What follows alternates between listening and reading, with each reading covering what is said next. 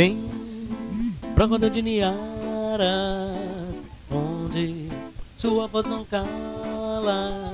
Resistência é a força da mulher pra falar o que ela quer. Negritude está entre as pautas. Liberdade de expressão é o que não falta.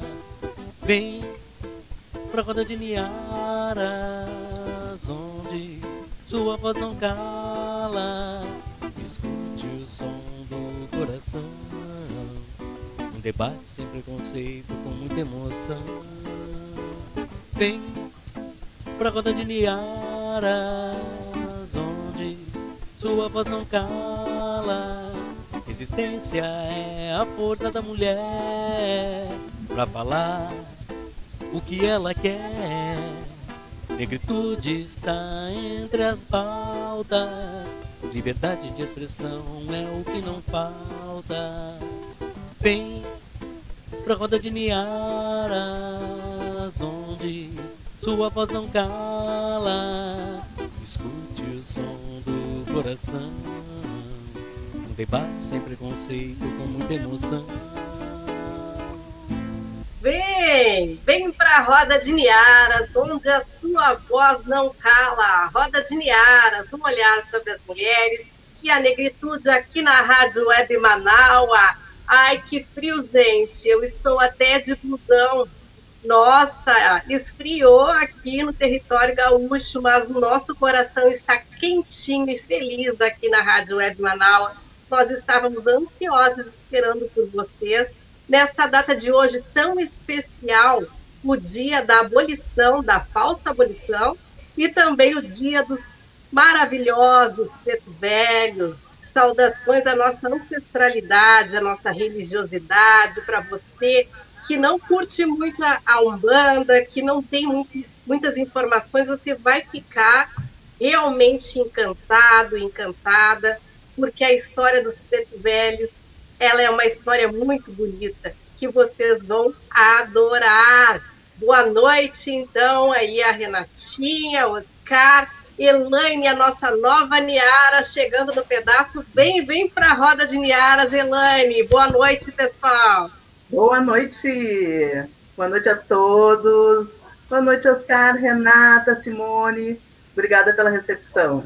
Então, Oscar, quantos graus aí na nossa Porto Alegre maravilhosa. Muito bem, o meu boa noite a todos vocês, o meu boa noite a você, ouvinte da nossa rádio web Manau, a voz da resistência. Estamos neste momento entrando no ar, 8 horas 6 minutos, temperatura 11 graus em Porto Alegre, a capital de todos os gaúchos, nesta transmissão simultânea. Você pode nos assistir através da nossa live Manaua Rádio Web, nas nossas páginas no Facebook, no YouTube e também estamos em uma transmissão simultânea para os ouvintes que nos acompanham pela nossa rádio no nosso site manaua.com.br e para você também que está no seu streaming. Uma boa noite a você, são 8 horas e 7 minutos, 11 graus e a temperatura. Meu boa noite, Simone. Elaine, seja muito bem-vinda. Renata Lopes, é mais um prazer estar com vocês nessa noite. Boa noite, pessoal. Sejam todos muito bem-vindos e bem-vindas à nossa roda de Niaras. Boa noite, Simone, Oscar. Seja muito bem-vinda à nossa nova Niara Elaine. Que nós tenhamos uma longa e maravilhosa trajetória juntas aí na nossa roda. Bem-vinda à nossa roda de Niaras.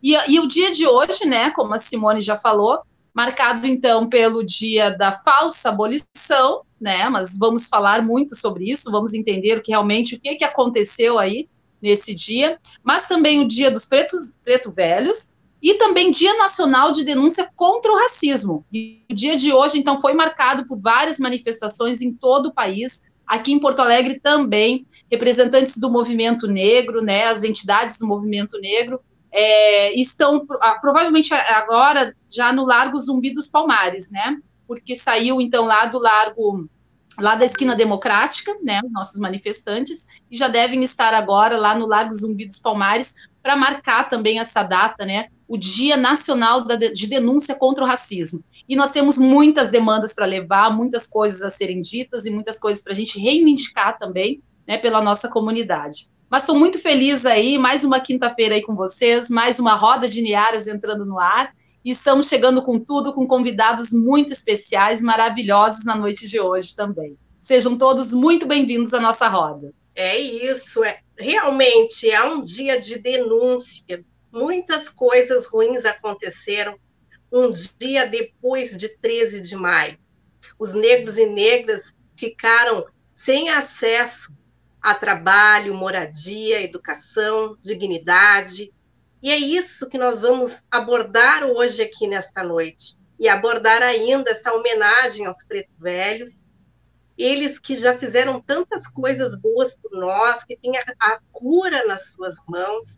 Vamos saber mais detalhes a respeito disso esta noite realmente promete, gente. E aí, Elaine, qual a tua expectativa para esta noite, a nova Niara aqui chegando no pedaço?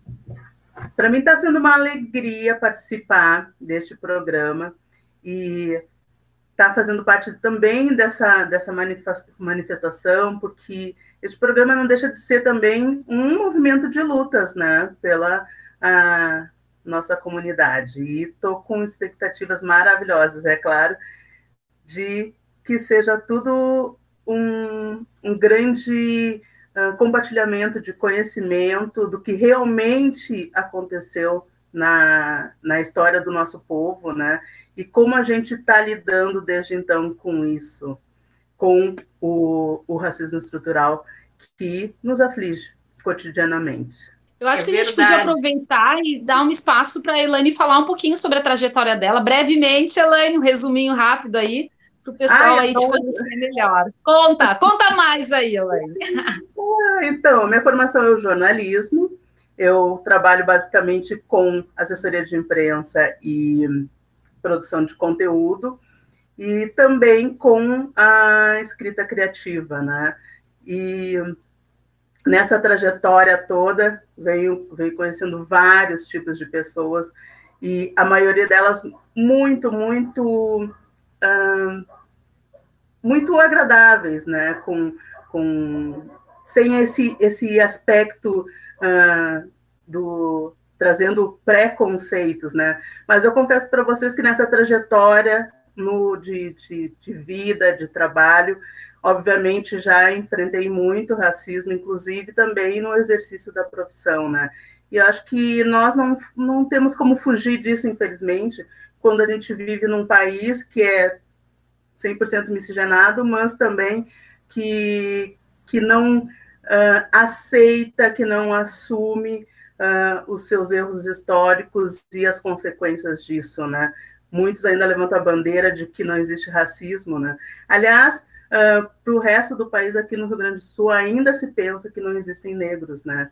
Enquanto tiver esse, esse, essa falta de conhecimento e, e de consciência de todos, ainda vai ser uma luta, né? Trabalhar, viver, socializar, um, estabelecer negócios, né? Uhum. Muitas pessoas ainda se surpreendem quando me conhecem presencialmente e veem que eu sou uh, negra, né?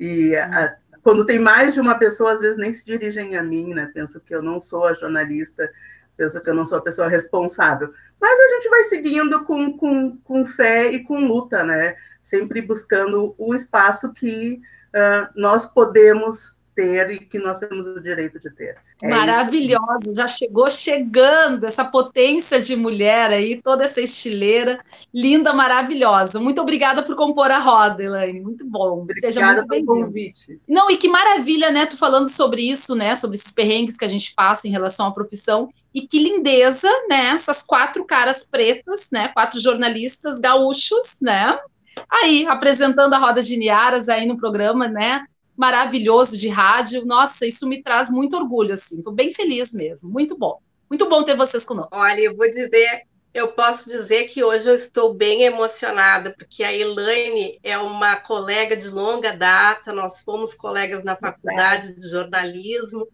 e aí eu não tinha visto a Elaine fazia um tempo já, E aí a, uma amiga nossa, a Cris Cunha, até quero mandar um grande abraço para ela, ela me lembrou, ah, tem a Elaine. E aí eu, ah, nossa, a Elaine é a pessoa perfeita, é a cara preta perfeita que nós precisávamos aqui para o nosso Roda de Niaras. E hoje ela está aqui conosco nessa noite que vai ser marcante na tua vida, porque é o dia 13 de maio da falsa abolição, um dia de protesto, um dia de pretos velhos, um dia de felicidade. Então, seja bem-vinda, Elaine. Obrigada. E, e tu tem totalmente razão. Ela já está sendo um dia muito alegre, porque eu adoro preto velho, eu estou apaixonada por preto velho. É um, uma falange que eu reverencio sempre, assim. Estou muito feliz que a minha estreia aqui na Roda de Niara seja no dia 13 de maio. E Oscar, nós temos aí uma música para esta noite, para abrir os trabalhos. Com certeza, a gente tem uma música para abrir. E antes de rodar a música, eu queria, em um minutinho, né, uh, agradecer a oportunidade de estar aqui com vocês nesse programa que é inédito na história do rádio no Rio Grande do Sul. Nós nunca tivemos um programa, viu, Elaine, na história do Rio Grande do Sul, feito, produzido com pessoas negras e com mulheres negras à frente do rádio. A Rádio Web Manaus, ela quebra paradigmas, porque eu venho de uma formação de uma escola de rádio onde dizia que o rádio não era lugar de mulher ou que mulher só poderia falar de assuntos ligados à educação de filhos, pautas femininas que mulheres não poderiam falar sobre temas polêmicos como esse programa. E a mim me deixa muito feliz, muito satisfeito em estar vendo a Simone Ramos, Eliane Barcelos, Renata Lopes, estar vendo essas mulheres negras fazendo história na comunicação do Rio Grande do Sul. E como a Simone falou muito bem, hoje é dia da gente reverenciar esta música aqui. Esta, ouçam.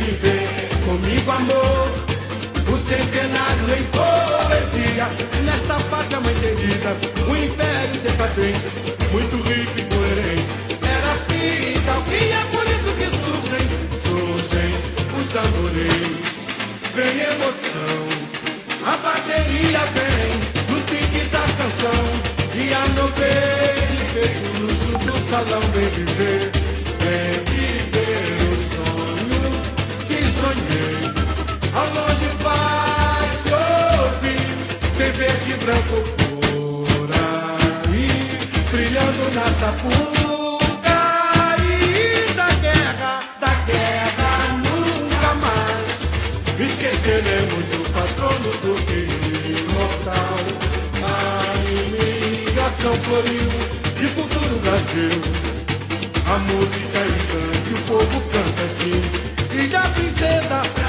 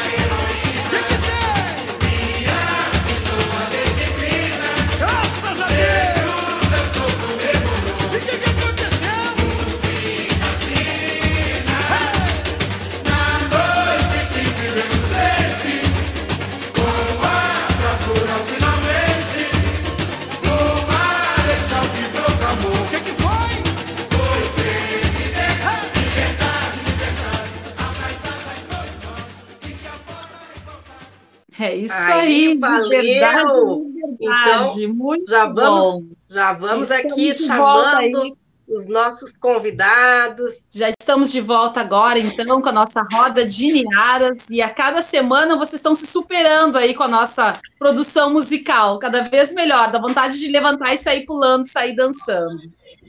Gente, olha, o Roberto já está aí, nosso convidado, mas eu quero dar boa noite aqui para o pessoal a Daniela Castro, Elizabeth Carvalho, Solange Ramos, Alice, Alicia Carini, Ronald Lopes, Fábio Kleine.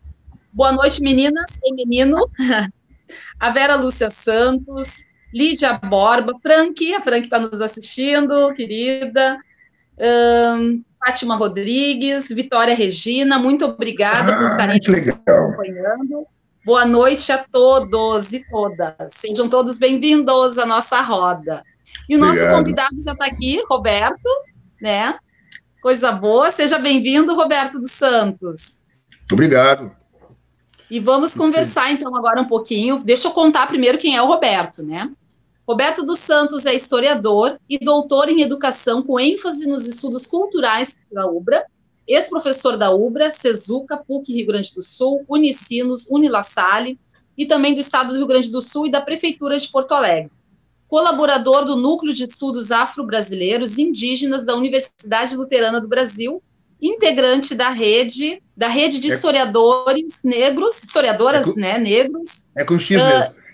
é com X mesmo, isso, que é maravilhoso, né? A gente não tem que identificar gênero, perfeito do Instituto de Pesquisa da Cultura, da Cultura Negra, IPCM. Roberto, seja bem-vindo à nossa roda, que bom te ter aqui hoje, no 13 de maio. Vamos conversar um pouquinho sobre isso e eu já começo te perguntando. Conta um pouquinho para a gente dessa história aí do 13 de maio, que contexto que se deu? A... Acho que entendi a pergunta. Estou sendo ouvido com tranquilidade? Tá, entendi, entendi a pergunta, Renata. Uh, primeiro eu quero agradecer antecipadamente ao convite uh, do programa, mas em especial ao convite feito pela Elaine, que é uma amiga querida de muitos anos, não convém dizer tantos anos assim, mas de qualquer forma, é uma menina, uma moça com uma trajetória muito legal. Uma parte dessa trajetória eu acompanhei enquanto ela era acadêmica do curso de jornalismo na Universidade Luterana e depois como funcionária também trabalhasse na comunicação da universidade, então transitamos por vários momentos, né, e circunstâncias. Uh, quero destacar nessa relação, nessa relação que vocês fizeram inicial das pessoas que estão assistindo o programa, eu quero destacar até para que vocês vejam a abrangência dele. Uma das pessoas que vocês mencionaram está assistindo de Maceió, Alagoas. Então, acho que é muito legal, muito bom vocês saberem disso, né? A Vitória Regina está em Maceió e está nos acompanhando nesse momento. Então, em suma, uh, é muito importante. E a Elaine já chega chegando, né? Com um convidado top, aí já chegou dizendo que veio. Gostei. Já, trouxe o fã-clube. O fã -clube Ela né? chega trazendo um quilombo. Ela chega é. trazendo um quilombo. Mas movimentar quilombos eu acho que é uma característica da comunidade negra. Uh, nós, nós vivemos uh, em, em agremiações, no sentido de que as nossas famílias e nossos amigos, eles providenciam esse conjunto de relações e ele transcende, transcende uh, idade, transcende lugares. A gente, a gente constrói uma noção de espaço e tempo bem diferente. E aí, neste caso, é claro, até quem, quem estuda entende um pouco da influência africana no Brasil e da, das construções afro-brasileiras, e por isso vocês chamam uma roda, uh, o fato de chamar roda de Niaras uh, é extremamente importante, porque a roda tem esse sentido de não ter início nem fim, e ao mesmo tempo ser elástica. Ela absorve, ela, ela contempla a possibilidade de um número infinito de coisas, pessoas, possibilidades de gente. Então, a, a, é muito feliz a, a opção uh, do programa ter o nome de Roda, e, uh, e, e, esse senso é muito importante à comunidade negra. É claro que hoje é 13 de maio, uh, obviamente eu sei que o outro convidado deve ter uma fala mais específica sobre, sobre o dia do Preto Velho, e isso é muito significativo, muito importante, uh, principalmente no que tange ao desenvolvimento da Umbanda no Brasil. Desenvolvimento não, a construção da Umbanda no Brasil, tendo em vista ser esta uma, uma religiosidade especificamente brasileira, construída uh, com princípios brasileiros e nacionais, espalhados pelo Brasil de várias formas. Uh, a grande questão do 13 de maio, que é durante um período a gente uh, procurou não, não incluir na agenda das discussões sobre questão negra, principalmente no, no contexto de criação e de afirmação do 20 de novembro, a gente costumava fazer uma oposição entre o 20 e o 13, 20 de novembro e o 13 de maio. E sempre se entendeu e se construiu essa discussão no sentido do 13 de maio ser uma lembrança nefasta. Uh, nefasta por quê? Porque nós temos nós temos 300 anos de escravidão e eu tenho conversado com muita frequência sobre isso. A gente ouve uh, alguns desavisados que tentam minimizar uh, a sua responsabilidade contemporânea do período escravista, do gênero. Ora, o que eu tenho a ver com isso? Afinal de contas, estou no século XXI, a escravidão foi no século, até o século XIX eu não tenho responsabilidade sobre isso. Não, tem responsabilidade sim. Porque o 13 de maio, ele representou, na verdade, um projeto político para o nosso país.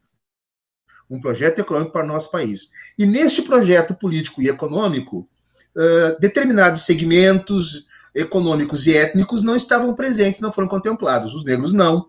Né? E, e para entender uh, o peso histórico disso, o 13 de maio é um momento é um momento que tem uma construção e um significado. Um momento que vem sendo construído durante todo o século XIX, é um conjunto legislativo, várias leis, que vem, que vem preparando o 13 de maio. Porque se eu, eu, eu posso aqui, eu sei que o programa é curto, uh, para essa temática, qualquer, te, qualquer tempo será curto, né? Mas eu posso, para vocês, com a maior tranquilidade, uh, eu vou ler aqui. Não, melhor não, eu vou, eu vou, eu vou recitar a, a lei a lei áurea, para que vocês tenham noção aí, e as pessoas que estão assistindo o programa e ouvindo o programa podem dar um, ter um pouco da noção disso. A lei é a seguinte, uh, claro, vou dar tá, para minha lembrança, né? Algo como, um, considera-se abolida a escravidão no Brasil, né? É, artigo 1 Artigo 2 uh, revoga-se todas as disposições em contrário. Esta é a lei. Esta é legal. São dois artigos. Sim, são dois artigos. Agora, vai dar uma olhada quantos artigos tem a lei do sexagenário, a lei de abolição do tráfico de escravos de 1850, a lei de abolição de 1831, a lei de terras de 1850, as leis migratórias de 1800, da década século XIX, até 1870. São vários artigos preocupados com várias coisas. Por quê? Porque a Lei Áurea é resultado de tudo isso. A elite brasileira, os governantes brasileiros, eles vêm preparando isso. Então chega naquele momento que política e contextualmente a, a, a era necessário, importante, se tomar uma, uma, uma postura judicial, legislativa, para dar conta da necessidade de reorganizar o Brasil sem que se perdesse uh, os, os, a base da exploração. Né? O 14 pessoal fala muito 14, do Day After, né? A gente tem uh, a comunidade negra procurando lugares e construindo territórios que são sempre territórios não estruturados, não preparados para receber ninguém, não necessariamente negros, mas ninguém. Né? Quando a gente fala hoje, aqui na, na, na, de Porto Alegre, quando a gente fala na Bacia dos Negros, quando a gente fala na colônia africana, quando a gente fala, quando a gente fala uh, dos bairros mais distantes, onde está o quilômetro do Silva agora, mas essa, é essa é uma outra história, a gente vai ver que eram lugares muito distantes, muito longínquos. Eu falo daqui da cidade de Canoas. Nós temos aqui uh, alguns polos negros são chamados de chacras, chácara Barreto, chácaras Rosa. São lugares que eram muito distantes, lugares que, que era assim, era quase impossível se viver, porque não, não, não tinha estrutura alguma. Então, as, as comunidades negras se, se constituem nesses lugares. Memórias negras, religiosidade, elas se baseiam aí. Então, uh, quando ocorre o processo da abolição no dia seguinte, uh, não existia e não foi pensado, políticas públicas não foram pensadas uh, para onde esses negros iam morar, onde eles iam trabalhar. hoje se fala muito de favelização, de periferias, de lugares que são negros, porém, esses foram os lugares em que os negros foram colocados, ou que colocados e, e construídos à força, né? Porque era necessário fazer isso. e foram construídos como se podia. E a gente está falando uh, de, uma, de políticas que vão se estender, ou de realidades que vão se estender até praticamente a década de 50 do século XX. Que é quando nós vamos ter. Uh, uh, nós temos leis depois na sequência para poder votar, para poder estudar, porque negros durante o século XX, já após a abolição na República Brasileira, tinham restrições para estudar, não poderiam. Né? Tinham, tinham restrições, mulheres tinham restrições para, para para, para votar, por exemplo, não poderiam, se a gente pensar a, a importância das mulheres negras né, em todo esse, todo esse processo, então inclua também essa, essa, uh, esse afastamento, afastamento deste grupo da, das decisões políticas. Né. É só em 50 que vai ter uma lei muito, uh, muito específica, lá, que é a Lei Afonso Arias, que é de 1954. Então, nós estamos falando de 50. Eu não vou nem dizer quando eu nasci, né? Mas eu não era nascido ainda, viu? Deixar bem claro. Né? é, vai que o pessoal começa a fazer conta aí, eu vou achar que eu tô meio velhinho. Mas eu posso dizer que a geração que me antecedeu, os meus pais e meus avós, eles, eles estavam vivos e fazendo vida, trabalhando e fazendo cotidiano da década de 50 e 60. E uh, nós vamos só vamos começar a, a, a reivindicar e colocar na mesa coisas muito sérias sobre esse período pós-abolição, e que o 13 é referência, referência uh, que a gente quer. Uh, são duas questões importantes. Uh, institucionalmente, o 13 de maio é real, porque é uma lei que está ali e que ele marca uma, a transição de uma relação de trabalho que vai construir depois a relação de cidadania, ou não. Mas estruturalmente, o 13 de maio não foi nada. Estruturalmente porque a gente olha para o país e a gente realmente não vê. Uh, são 300 anos de exploração de uma força de trabalho, uh, mas o dia 14 a gente para, olha o que a política brasileira produziu, então naquele período não se tem nada, nada, nada importante que marca, não. Esse, esse, esse grupo étnico vai, vai ter tais e tais, tais, tais situações daqui a 10, 20, 30 anos, não existe. Tá? Então, só para fechar o raciocínio, nós só vamos ter realmente algumas questões fundamentais uh, sobre a questão negra em todos os aspectos, nos debates em torno da Constituinte de 88, e muito fruto da, da militância 88, estou falando que foi ontem isso, para não dizer ontem. Considerando tá? que, que, que, são 133 anos da, da abolição da escravatura, é, 88 é, é ali, ali atrás, né? Eu participei do processo e das discussões da Constituição de 88. Eu estava lá na época, vários grupos, a gente participou de muita coisa. O Rio Grande do Sul foi muito ativo naquele processo e ali se colocou em cena muitas coisas importantes. Questão de terras quilombolas, questão da discriminação racial, questão da educação antirracista. Era muita coisa.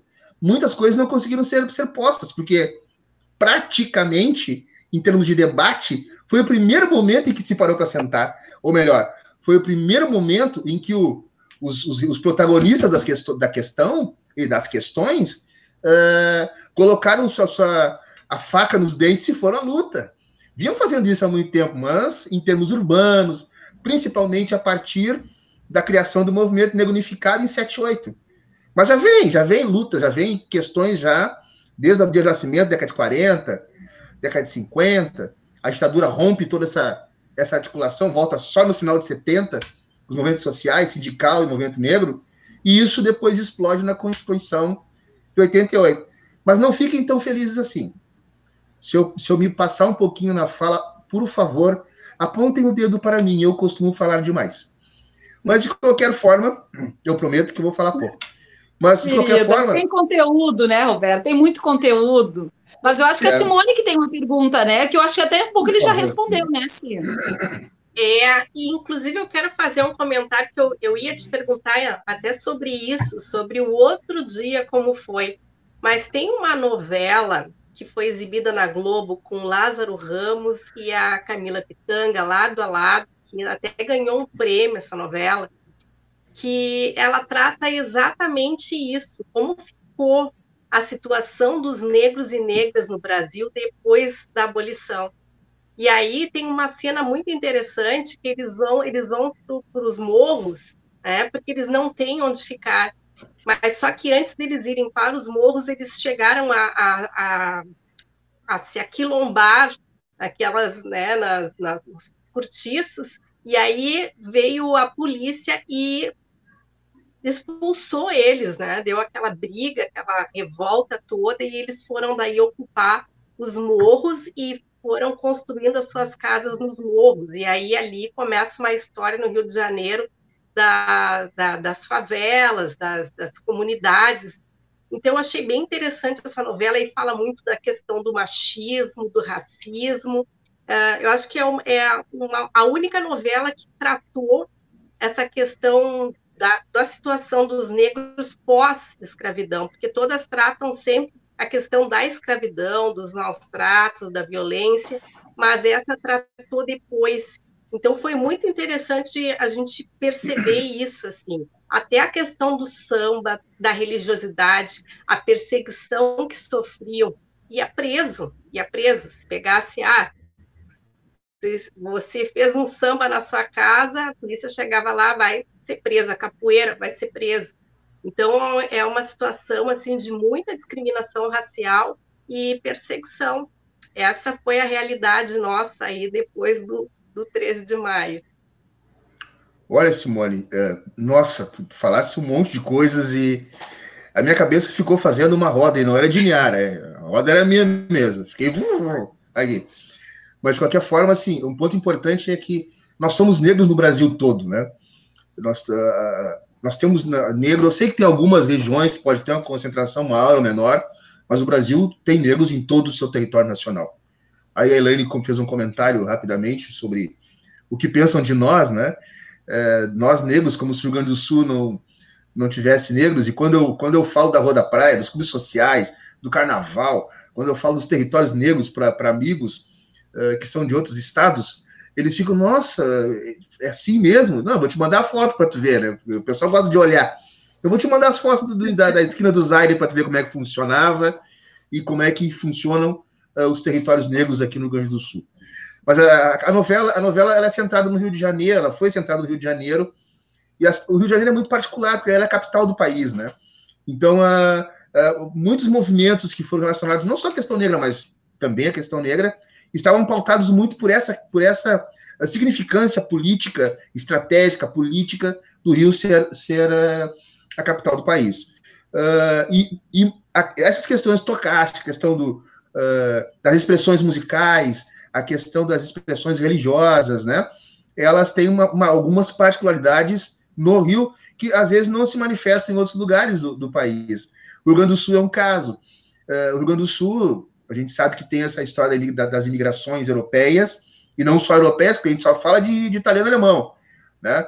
Mas o Rio Grande do Sul tem imigração russa, eslava, judaica, portuguesa, espanhola, sem contar índios e negros, né? Porque o Rio Grande do Sul é um balaio, né? Mas aí a, a, a construção da identidade gaúcha uh, artificialmente se apresenta como, como sendo uh, imigrante italiano e alemã, e um conceito bastante complicado, que é o gaúcho, né? que a gente sabe que volta e meia tem debate sobre quem é essa figura, quem é esse personagem, quem se engrena nele, quem se integra. Negro não se integra, índio não se integra. Mesmo que na mão, é, mesmo que na mão do gaúcho esteja uma cuia indígena, e, e, o trabalho que ele desempenha é um trabalho que os negros desempenhavam e que dava base para a estrutura da, da, da pecuária, charqueada em todos os lugares do estado mas negros índios ficaram fora daquilo que se, se, se, imagina, né, e se entende ser gaúcho. Então, no Rio Grande do Sul, por exemplo, acontece isso também, Simone. Uh, porém, tem alguns detalhes importantes que a luta, a luta negra do século XIX, uh, no Brasil, no Rio Grande do Sul também, providenciou uma série de, de situações que são diferentes na escravidão e que se reportam depois ao período pós-abolicionista. Nós temos aqui já algumas abolições antecipadas, antes de 88. O Rio Grande do Sul, Ceará, tem um outro, um outro estado agora não recordo, eles, eles abolem localmente uh, abolem a, a escravatura um pouquinho antes. E o Rio Grande do Sul tem um outro problema interessante também, uma outra questão, que é a fronteira, né? A fronteira, nós temos uma fronteira de terra, uma fronteira seca. E, e tanto que nós temos uma, uma, aproximação dos negros do Rio Grande do Sul muito próximo do negro do Uruguai. Porque, na verdade, o Uruguai abola a escravidão muito antes do Brasil, mas muito antes. E os negros do, do Rio Grande do Sul fogem para o Uruguai e vão se constituir lá. Então, isso é uma coisa muito importante. Outro aspecto da, dessa, dessa leitura que tu fizeste é que o Rio Grande do Sul tem, tem, claro, negros em todos os estados. Nós temos dois grandes polos significativos de negros no estado, que é Porto Alegre e Pelotas. Né? E, e, nós, e nós não temos, não tem nem para o centro urbano, Porto Alegre, nem para Pelotas, uh, projetos e pensamentos para esse negro pós-abolição, situação pós-abolição. Isso vai acontecer também aqui, de certa forma, claro, que não na intensidade do Rio, por ser capital, por ter muito mais população do que aqui, mas ocorre. Aqui eu, eu mencionei aqui a colônia africana e mencionei a Bacia dos Negros, que fica ali na, na pedra 24 da Plínio de Milano, e a colônia ficava no sentido Vasco da, é, Vasco da Gama, Joséontão, por ali, né? Mas nós tínhamos a Cabo Rocha, muito bem descrita no romance do Marcelo Scler, eu acho que é Camilo Mortágua, parece que é essa obra do, do, do, do em que ele uh, aluga uma, uma pensão na Zenha, né? Isso década de 50, e ele, ele começa a narrar e se relacionar com o pessoal da Cabo Rocha. Cabo Rocha é um bairro, uma periferia, isso é a Zenha. Cabo Rocha era o fim do mundo, era uma zona, era favelado. Né? E, e ele então menciona e ele fala do carnaval da Cabo Rocha, fala das, do, dos terreiros da Cabo Rocha e tal. E a outra peculiaridade também, eh, Simone, que é tu falasse em questão religiosa, sei que outra pessoa é, tem mais propriedade sobre isso, é que Hoje a gente não fala mais, a gente procura, a gente evita falar, por exemplo, em religião, religiões de matriz africana. A gente está tentando evitar tocar nisso. A gente fala de expressões religiosas afro-brasileiras. Porque o Rio Grande do Sul é um exemplo disso. O Rio Grande do Sul, Pernambuco, Maranhão. Né? Nós não temos candomblé como, como expressão religiosa hegemônica no Rio Grande do Sul. Nós somos batuque. Né? E o batuque ainda é fracionado, porque o batuque é a expressão de nações. Né? que, que é que Cabinda, Jejexá e Oió, principalmente as três. Embora tenha Angola, Angola é um casamento com candomblé. Então, ou seja, eh, nós temos, nós temos aqui no Rio Grande do Sul algumas particularidades importantes que vão tomar uma nova dimensão nesse período pós-abolição. Roberto, Opa, pode falar. Deixa eu fazer um questionamento aqui. Uh, tu falas, falaste aí no, nas questões de luta uh, na Constituinte, um pouco antes, 78, a partir da década de 50, mas como tu vê o, o racismo né, que, uh, estrutural que nós vivemos hoje, que, que, como foi se estruturando ao longo desse tempo? A gente foi buscando aí espaços, direitos, e, e ficamos ainda com essa, uh, com essa rejeição uh, institucionalizada, né? Hoje, bom, a discussão sobre o racismo é muito contemporânea. Na verdade, não é que ela seja contemporânea, ela está visibilizada. Os meios de comunicação, esses processos que nós temos hoje, nos permitem uh, saber e interagir uh, com situações que nós não sabíamos a tempo, sabíamos depois ou, ou fracionado ou em parte. Hoje não, hoje a gente uh, se, se, interage, interage melhor sobre as questões. Então, hoje se discute muito essa questão do, do, do racismo, e uh, existem dois tipos. O, o, livro mais significativo, acho que o mais uh, comentado sobre isso é o do Silvio Almeida, né, Racismo Estrutural, daquela coletânea da Ludmilla, lá, que é da Ludmilla. Jamila. Eu sempre, eu sempre chamo a, a, a Djamila de Ludmilla. Tá? Não é porque eu gosto da Ludmilla, acho que a Ludmilla é uma excelente cantora. Né? E, acho que é porque eu gosto das duas. E, bom, então, naquela coletânea da, da, da, da que é plurais, alguma coisa plurais, uh, mas ele, ele, o livro dele chama Racismo Estrutural. Nós temos dois racismos importantes dessa tua pergunta aí, que é o racismo estrutural e o racismo institucional. Ou seja, como as instituições se organizaram, instituições, escola, religião, uh, legislativo, Estado, como essas instituições que movem a sociedade, uh, como elas uh, se organizaram e se, e se, se articularam com relação às etnias. Né? E aí nós temos, por isso é importante a lei de 50 que eu falei, e, com, e como é lento isso. Só para que vocês vejam como a coisa é grave. Uh, eu falei 88, foi a tua pergunta aí sobre a discussão sobre racismo. Um dos itens que entra na, na, na, na, na discussão da Constituinte é a construção de uma LDB. A Constituinte estipula a criação de uma LDB pós promulgação da Constituição 88. Se levou, a, a LDB foi promulgada em 96. Um artigo deixava em aberto, uh, que era, um, era, uma reivindicação do movimento negro, uh, a, a, questão das, uh, da história e cultura negra e africana né, nos currículos escolares, de todos os níveis. Hum? Isso, em 96, se lança. Só em 2003, este parágrafo da LDB foi preenchido com um projeto de lei. Um projeto de lei que estabelecia, então, que deveria ter. Né? Isso foi em 2000, 2003. Em 2008, fizeram uma reescrita. Até então não se fazia nada, não fez nada, só se ficou escrevendo. Para inserir indígenas. Agora, em 2011, nós estamos em 2021. Em 2011, saiu o primeiro projeto de implementação da lei federal. Em 2017, saiu a implantação do projeto estadual. Pessoal, 2017, isso foi cinco anos atrás. Que aí sim, então, embora é claro uh, que o movimento negro, pessoas interessadas, instituições uh, sérias e políticas, vêm reivindicando coisas, como a presença uh, de negros nos meios de comunicação, nos veículos de meios de comunicação, né? como a articulação dos negros em, em instâncias de trabalho, com ações afirmativas, no serviço público, e isso faz diferença todas as pessoas que. O Oscar até colocou no início do programa que né, nós somos as, o primeiro programa de mulheres negras de todos É verdade. Os, é verdade. Eu queria aproveitar também esse, esse ensejo, né? Para vocês que estão nos ouvindo, vamos fazendo esse link. São 8 horas 46 minutos, temperatura 11 graus aqui em Porto Alegre. Você está no programa Roda de Niaras com Simone Ramos, Elaine Barcelos e Renata Lopes, recebendo neste primeiro espaço o professor Roberto dos Santos. Professor, eu queria, eu queria lhe dirigir uma pergunta, primeiramente lhe saudando, lhe conhecendo, né, tendo o prazer de o receber aqui no programa. Professor, nós vemos desde 2010, né, aliás, desde 2000 e 2010 não, nós vemos aí desde 2003, né, não quero me enganar, aí a lei 10.639, ao qual custa a engrenar, este carro custa andar. Professor, eu pergunto, de que maneira a educação pode ser um caminho para combater o racismo, tanto um racismo social como também um racismo institucional, professor, que é presente dentro dos governos, porque entra ano sai ano, a gente elege, a gente muda de prefeito, presidente, governador e nunca tem dinheiro para promoção de política pública. Como a educação pode ser uma arma para transformar isso? Bora.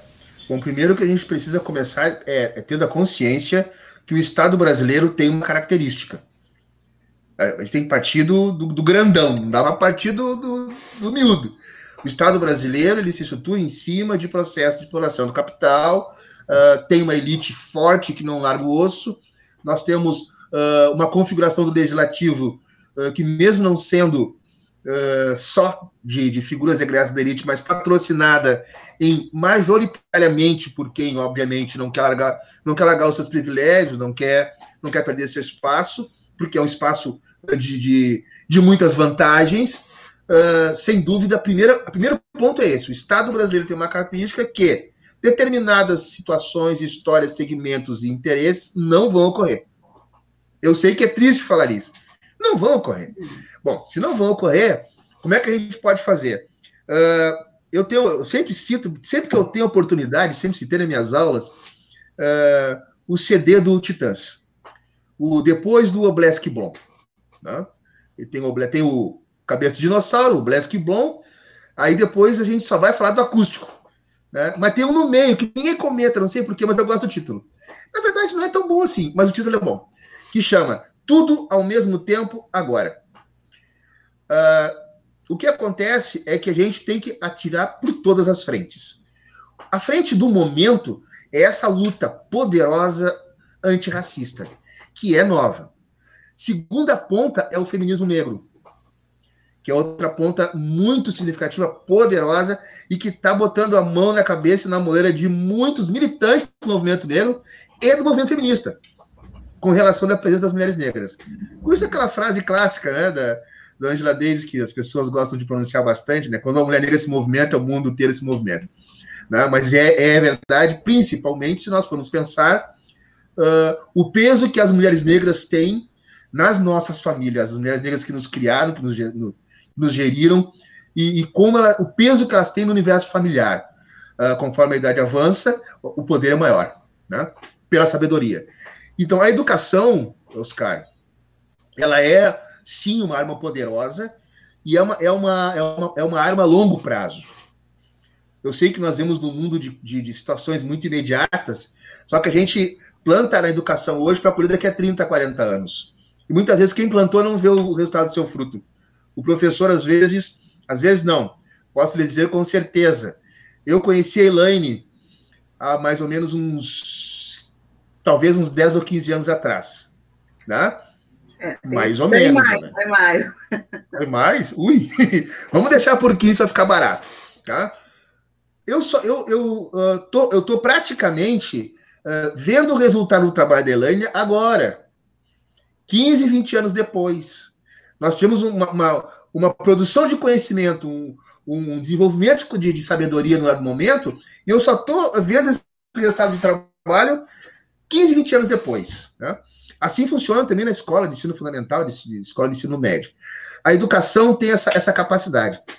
Por isso, as ações afirmativas, as políticas de ação afirmativa, uh, uh, que estabelecem a necessidade uh, de, de, professores negros e de, de, de, outros, de outros professores, de diferenças, vamos colocar assim, na, de professores na, no ensino básico, na universidade, isso significa que são formas de pensar diferente. Né? Então, a educação é, ainda acredito, é uma das, das dessas fontes poderosas, só que demora tempo. A, a estudar, estudar a história. Oi. Não, perfeito, perfeito a gente pensar nisso, só que nós somos tão imediatistas, né? Nós queremos tudo para ontem né? Assim como já diz o Emicida, né? Tudo para ontem, enfim. E a gente tem essa necessidade, até por isso, né? Por reconhecer a luta dos que vieram antes da gente, né? E a gente ainda se enxergar atualmente, né? Com situações assim, a gente ainda tem que protestar, né? Por, por melhores condições, enfim, pelo fim da, uh, para denunciar contra o racismo, enfim, todas essas questões. Né? Mas com certeza, professor Roberto, a educação é nossa arma poderosa para a gente transformar realmente essa realidade, né? E colocar em prática tudo isso aí que tu, tá, que tu nos traz hoje. E a gente quer agradecer imensamente, professor Roberto, a tua participação aqui. Excelente aula de 13 de maio, né? Necessária, maravilhosa. Que bom te ter aqui conosco. Que bom que a Elaine te trouxe e nós vamos te trazer muitas outras vezes maravilhoso, maravilhoso fazer essa troca, é, é, ter todo esse conhecimento aí que tu nos traz. Muito obrigada aí pela tua presença e participação na nossa roda de Niaras. E já fica pré-convidado para outros, outros momentos e outras atividades. Vai ser um maior prazer. Maravilha. Obrigada, obrigada, Roberto. Obrigada mesmo, de coração. Muito obrigada pela tua presença no Roda de Niaras. E, gente, vocês que estão nos acompanhando aí nas nossas plataformas digitais, no YouTube, Facebook, quero mandar aquele grande abraço. A gente não vai poder ler todos os comentários hoje, mas sintam-se prestigiados, abraçados. E quero saudar o meu irmão querido Eduardo de Oxalá, Eduardo Santos, que é Babona Chá, dirigente espiritual do Ile Axé, Mi, orixá, sacerdote de Umbanda do terreiro Caboclo Oxóssi, pesquisador de assuntos relacionados às religiões de matriz africana. E saudando ele, Eduardo Oxalá, saúde e mando um grande abraço para Fátima Rodrigues, a mãe Fátima de Oxalá, de Gravataí, que está nos acompanhando também. Eduardo, que bom, seja bem-vindo neste Dia dos Preto Velhos. Obrigado, obrigado, obrigado. Obrigado, Simone, pelo convite, por estar aqui prestando o... essa é uma, vamos dizer assim, homenagem, né? Para mim é de grande honra, né? Estar aqui presente nesses grandes aí jornalistas, professores, essa aula aí que nosso professor aí, Roberto do, do Santos, que nos deu, e fico privilegiado. Estou novo ainda nessa questão de live, né? Posso até dar umas, vamos dizer, rateadas, mas a questão do Preto Velho hoje, no dia 13, dia 13 de maio, é uma questão até de resistência, né? O Preto Velho, no ambiente do terreiro, de Umbanda, ele é um senhor, um senhor, um ancião, um avô, ao qual muitas pessoas procuram, né? Então, alguns adeptos né, da nossa religião dizem até que eles herdaram, vamos dizer assim, a, a, o negro escravizado. Eu, nesses tempos de estudos, comecei a me correlacionar e ver que não é bem isso, né?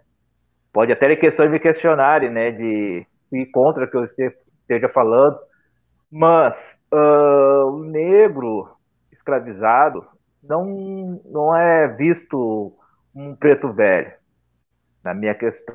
O preto velho ali está aconselhando, está amparando, e não resgata nada daquele negro escravizado um negro África, um negro um, em, amadurecido, um negro resistente ao que ele passou na questão de escravidão, né? Então, resumindo a palavra, resistência. Tanto que posso continuar falando? que Pode. na Umbanda na Umbanda, o Preto Velho, quando foi a Umbanda fundada lá em 15 de novembro, se não me engano, o Preto, já, o, o Preto Velho já chegava. Posso falar? Tá. O Preto Velho já chegava em medos espíritas. E essa questão aí não é muito divulgada, porque ele já chegava lá em medos espíritas e não era bem visto. E os espíritas né, eram só doutores, graduados, palavras bonitas, e o preto velho foi chegando. Então, lá naqueles meados, um século já, né? O, o negro, já, o negro preto velho já estava ali querendo se mostrar. E aí, quando foi fundada a Umbanda, foi se criando aquela falange, ao que todos conhecem, e que foi se difundindo através dos anos.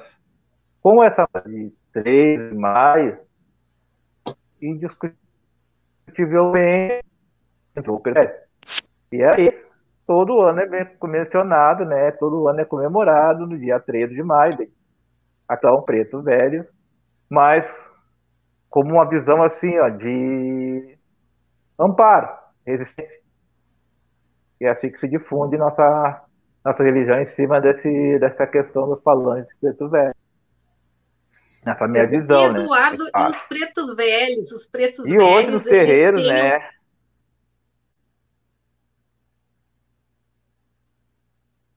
E eles têm essa, essa questão da cura, dos segredos. Como é que funciona isso? É muito curioso.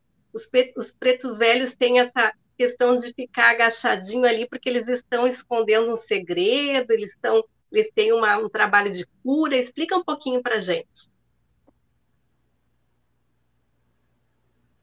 Isso aí Acho é a questão que... da cultura que eles resgatam, né, que eles estudaram, nos benzimentos, na, no estudo da, das folhas, no estudo da, da questão dos, dos pastos, que seria, o caso, a, o benzimento, né? as folhas, questão de banhos, questão de defumações. Isso aí é uma coisa que veio lá de trás, não vou dizer nem da escravidão, lá de trás, e basicamente a cultura da Umbanda, a formação da Umbanda é de Angola, Angola.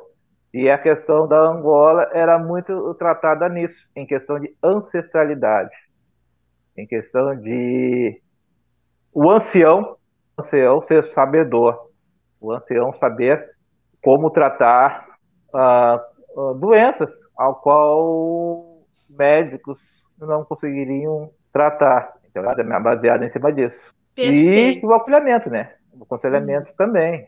É uma questão que cura o espírito a alma, né, no caso, e a pessoa. Eduardo? Perfeito. Eduardo, e assim, né, nesse Sim, dia tão especial, a gente pensando aí, ah, falando né, sobre os pretos velhos, que Sim. traz toda essa questão da sabedoria, de humildade, caridade, né, de cura. Que mensagem que tu deixa pra gente, assim, nesse dia? O que que tu, né, deixaria de mensagem para nós? Olha, a, vamos dizer assim, a igualdade. É que eu sou, assim, eu nunca fui imbuído em questão de levantar bandeira. Quem me conhece há muito tempo, assim, o Monde sabe, né? Aquela coisa de preto velho em si hoje, vários terreiros, né? Estão homenageando o preto velho.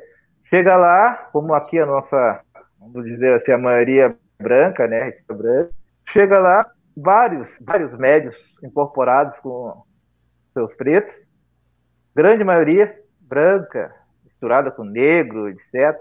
Ali uma coisa só, apenas uma coisa só. Tu não vê branco, não vê negro, não vê índio, não vê uma cor. Tu apenas vê a entidade em si, preto velho. Uma coisa só. É essa que é a, a mensagem. Todos somos iguais perante Deus. Basta apenas pegar apenas um, um sentido e ver que não define, não define apenas a sua individualidade, no conjunto, né? É essa mensagem que eu passo. Maravilha, Eduardo. Muito obrigada pela tua participação na nossa roda. Nossa roda ficou grande hoje, ficou maravilhosa. Ficou muito boa a nossa roda, essa troca de energia, essa troca de informações. Estou muito feliz. Eu quero agradecer a participação de todo mundo, de todas as pessoas que nos acompanharam. Olha aí, ó. Estamos acabando aí com uma energia maravilhosa. Uma boa semana para vocês e até a próxima quinta. Beijão. É isso, Eduardo. Aquele axé, um axé para todos vocês aí. Roda de Liara. Bom, para você que nos acompanhou pela Rádio Web Manaus, a 9 horas 2 minutos 11 graus, obrigado pela sua presença e na sequência você continua na Rádio Web Manaus com Na Brisa do Reggae com Jefferson Sampaio. A todos uma ótima semana. Roda de Niaras volta em transmissão simultânea na próxima quinta-feira às 8 da noite. Muito obrigado pela sua presença.